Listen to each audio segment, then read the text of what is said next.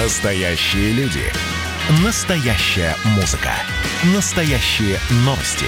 Радио «Комсомольская правда». Радио про настоящее.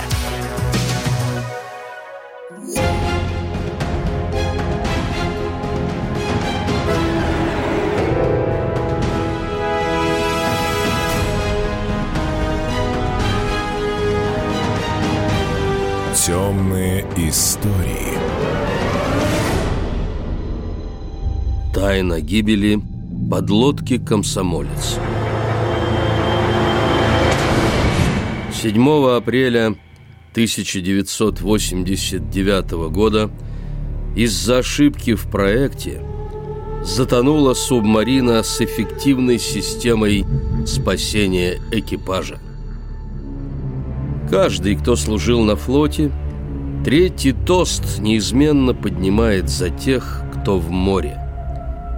31 год назад в Норвежском море затонула подлодка «Комсомолец».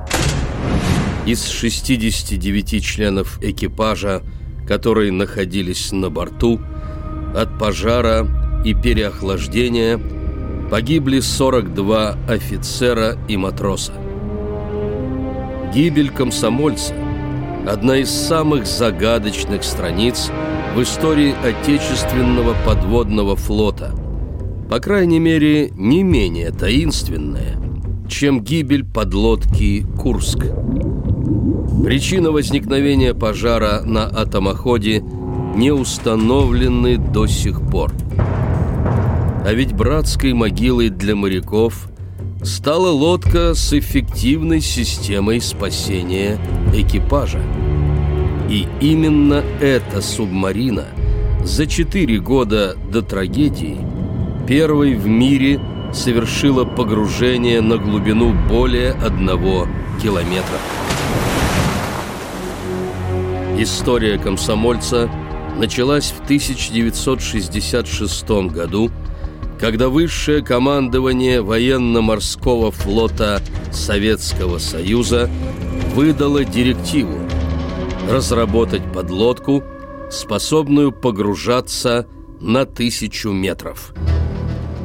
Предельная глубина, на которую могли опуститься атомные субмарины в то время, всего 300-400 метров. Почему было так важно погружаться глубже? Ответ прост. На километровой глубине любая подлодка была неуязвима для надводных кораблей. Над проектом под кодовым названием «Плавник» более 10 лет работало несколько закрытых конструкторских бюро. Советским инженерам удалось сделать то, что их западные коллеги реализовали с существенным опозданием. Наши ученые разработали уникальную субмарину, титановый корпус которой был способен выдерживать давление при погружении на такую глубину. Строительство большой атомной подводной лодки, которой присвоили индекс К-278, началось в апреле 1978 года в Северодвинске. Через пять лет корабль торжественно вывели из цеха и спустили на воду. А в 1985 году, когда атомоход установил абсолютный мировой рекорд при погружении на глубину, субмарина успешно выпустила несколько учебных торпед на глубине 800 метров. В свой последний поход базирующаяся в Мурманской области подлодка ушла в феврале 89-го. Куда и зачем? Государственная тайна. Я до сих пор каждый раз накануне 7 апреля заново переживаю тот страшный день. С горечью рассказывает капитан первого ранга в отставке Борис Калида. Борис Григорьевич был включен в состав экипажа как опытный офицер, который должен был в случае необходимости консультировать капитана субмарины. Ведь для Евгения Ванина это был первый поход в качестве командира подлодки. Обычно он э, как-то в окно так посмотрел, рукой махал всегда, всегда, когда уходил. Это из курсантских времен было. А тут как-то так получилось, что он не посмотрел на окна. Я еще думаю, придет, все, я ему выговорю. Вот, пришел, да, не пришел. За несколько дней до трагедии мы получили телеграмму от командования Северного флота, вспоминает Борис Калида. Сообщили, что на подводной лодке, которая следовала в Средиземное море, произошел пожар, погиб человек. И хотя та субмарина была дизельная, а комсомолец – атомоход, нам приказали лишний раз проверить все системы пожарной безопасности и пожаротушения. В ночь на 7 апреля – Борис Калида передал вахту командиру и пошел отдыхать в свою каюту. Проснулся он от пронзительного сигнала. Тревога. Выяснилось, что в седьмом кормовом отсеке в 11 часов 3 минуты случился пожар. Каледа помнит события того дня с точностью до минуты. На вызов из центрального поста отсек не отвечал. Мы решили, что находящийся там вахтенный старший матрос, скорее всего, погиб. Ликвидировать пожар не удалось. Огонь перекинулся на соседний шестой отсек, где погиб Мичман. И вскоре сработала аварийная защита реактора, остановившая его работу. Субмарина потеряла ход. Ничего не оставалось, как подниматься на поверхность штормового моря. В 11 часов 16 минут лодка всплыла. К этому моменту горели уже пять отсеков.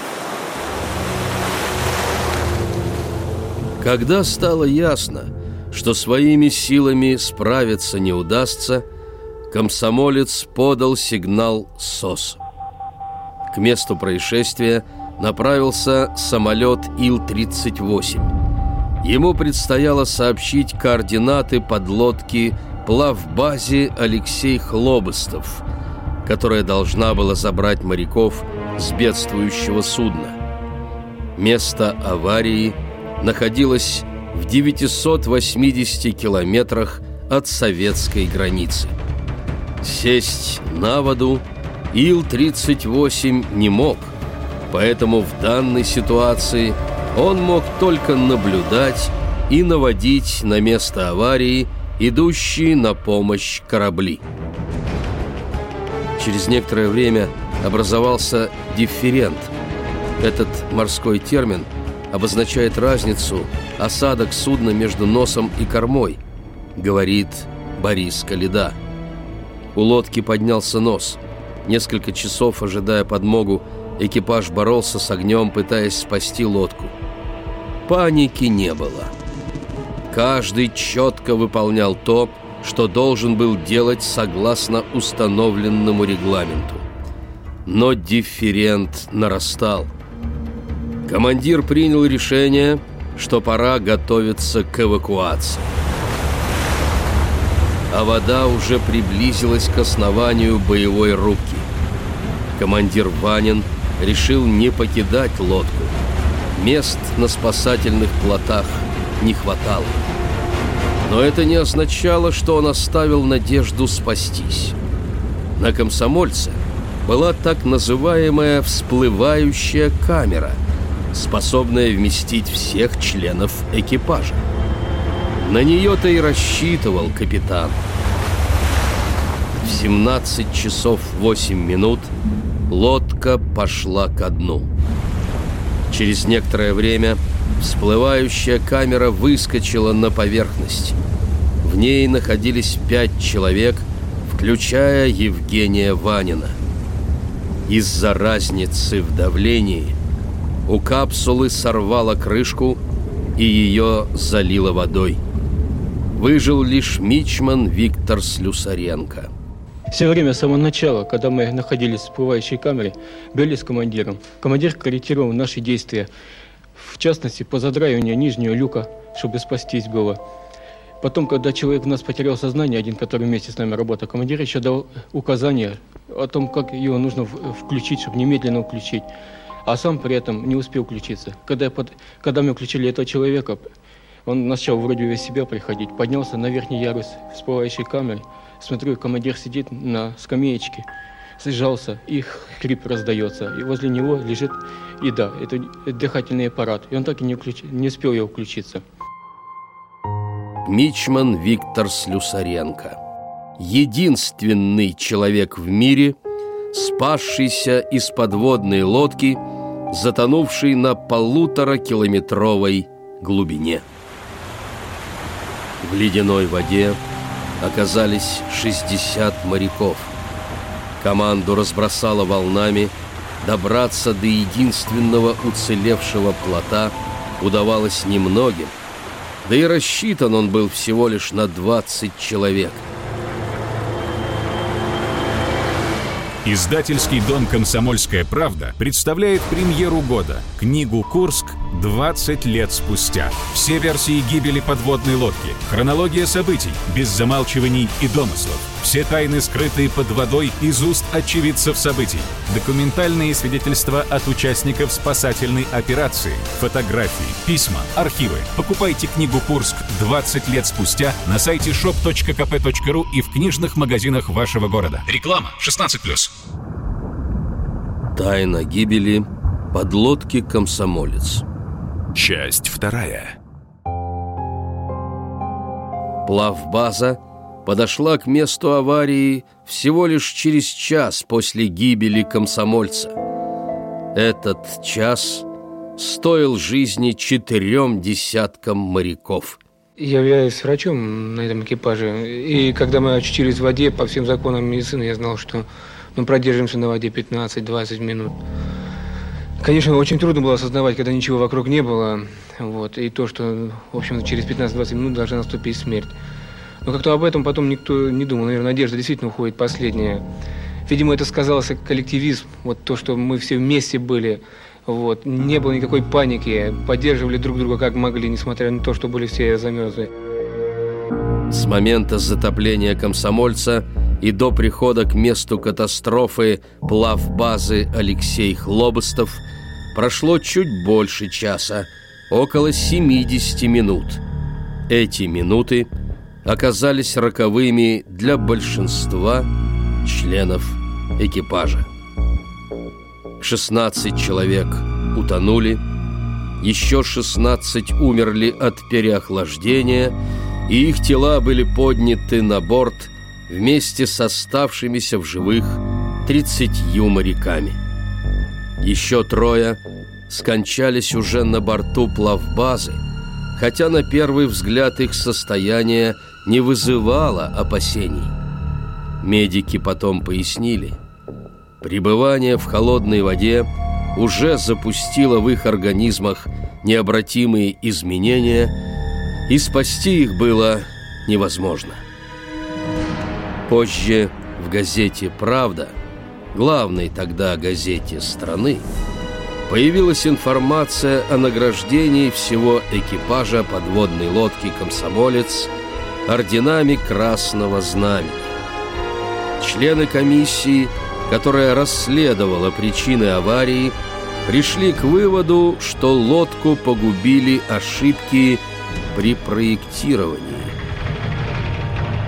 Пожар, возникший в концевом седьмом отсеке, из-за возгорания электрооборудования привода рулевой системы привел к воспламенению горючих отделочных материалов. В течение двух-трех минут температура в отсеке достигла почти тысячи градусов, что в силу конструктивных недостатков привело к разгерметизации магистрали воздуха высокого давления. Поступление в отсек воздуха под большим давлением – увеличила интенсивность пожара, ликвидировать который не удалось. недостаточная температурная стойкость элементов конструкции корабля и средств борьбы с пожаром не позволили экипажу эффективно противостоять нарастающей аварии.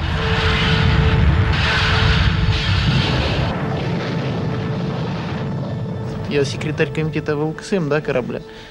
Что по первому году службы, что хоть по последнему, все действовали именно. Не было такого, чтобы кто-то там за кого-то. Все нормально. Не было ни одной такого вот участка, где бы кто-то сплоховал. Но что же стало причиной самого пожара? Это неизвестно до сих пор. Есть лишь версии. Капитан первого ранга Игорь Курдин обращает внимание и на такой факт. На комсомольце в распоряжении экипажа были явно устаревшие гидрокостюмы. Для того, чтобы их надеть, требовалось много времени – а иногда и помощь товарища. И когда возникла нештатная ситуация, моряки просто не успели это сделать. Они оказались в ледяной воде без гидрокостюмов. Лишь после гибели комсомольца советские власти закупили во Франции гораздо более удобные костюмы. Подводная лодка «Комсомолец» вот уже четверть века покоится на глубине 1650 метров на дне Норвежского моря. В 90-е годы с помощью глубоководных аппаратов «Мир» проведено семь экспедиций. Проводилось наблюдение за состоянием лодки – а также работы по обеспечению радиационной безопасности. Установлено, что реактор лодки заглушен надежно, и она не представляет угрозы для окружающей среды. Я являюсь командиром турбинной группы на этой лодке. Нес вахту во время аварии. Сам лично наблюдал, как э, стержни аварийной защиты были на нижних концевиках, то есть реактор был полностью заглушен. Потом входил в отсек, в пятый отсек, э, в котором был пожар. Лично видел э, остановленные насосы. То есть вопроса по ядерному реактору сейчас можно снять. Ядерный реактор заглушен надежно. Серафимовское кладбище в Петербурге. Здесь похоронено много солдат, матросов, офицеров и генералов, погибших при исполнении воинского долга. Среди них и три моряка-комсомольца. В том числе командир лодки, капитан первого ранга Евгений Ванин. Но это символическая могила – После трагедии тело командира так и не нашли. Возможно, дело в том, что кислород в отсеке лодки подавался в значительно больших, чем требуется объемах, считает Игорь Курдин. В таких условиях к пожару могла привести любая случайность. Большую роль сыграл здесь моральный фактор, должен сказать. Сплоченность экипажа. Даже, даже песню пели в трудный момент. А я за воздуха глоток сейчас весь мир отдам. Но рядом дно и облака не тут. И, друг мой, как ты прав Я все время жил неправильно. Если в наш отсек прорывается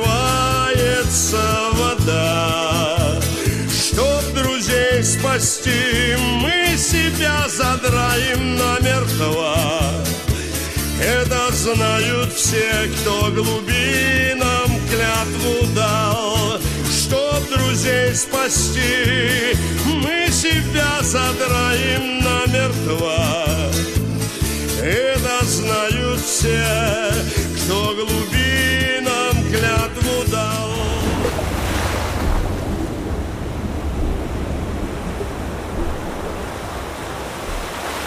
Издательский дом «Комсомольская правда» представляет премьеру года – книгу «Курск. 20 лет спустя». Все версии гибели подводной лодки, хронология событий, без замалчиваний и домыслов. Все тайны, скрытые под водой из уст очевидцев событий. Документальные свидетельства от участников спасательной операции. Фотографии, письма, архивы. Покупайте книгу «Курск. 20 лет спустя» на сайте shop.kp.ru и в книжных магазинах вашего города. Реклама 16+.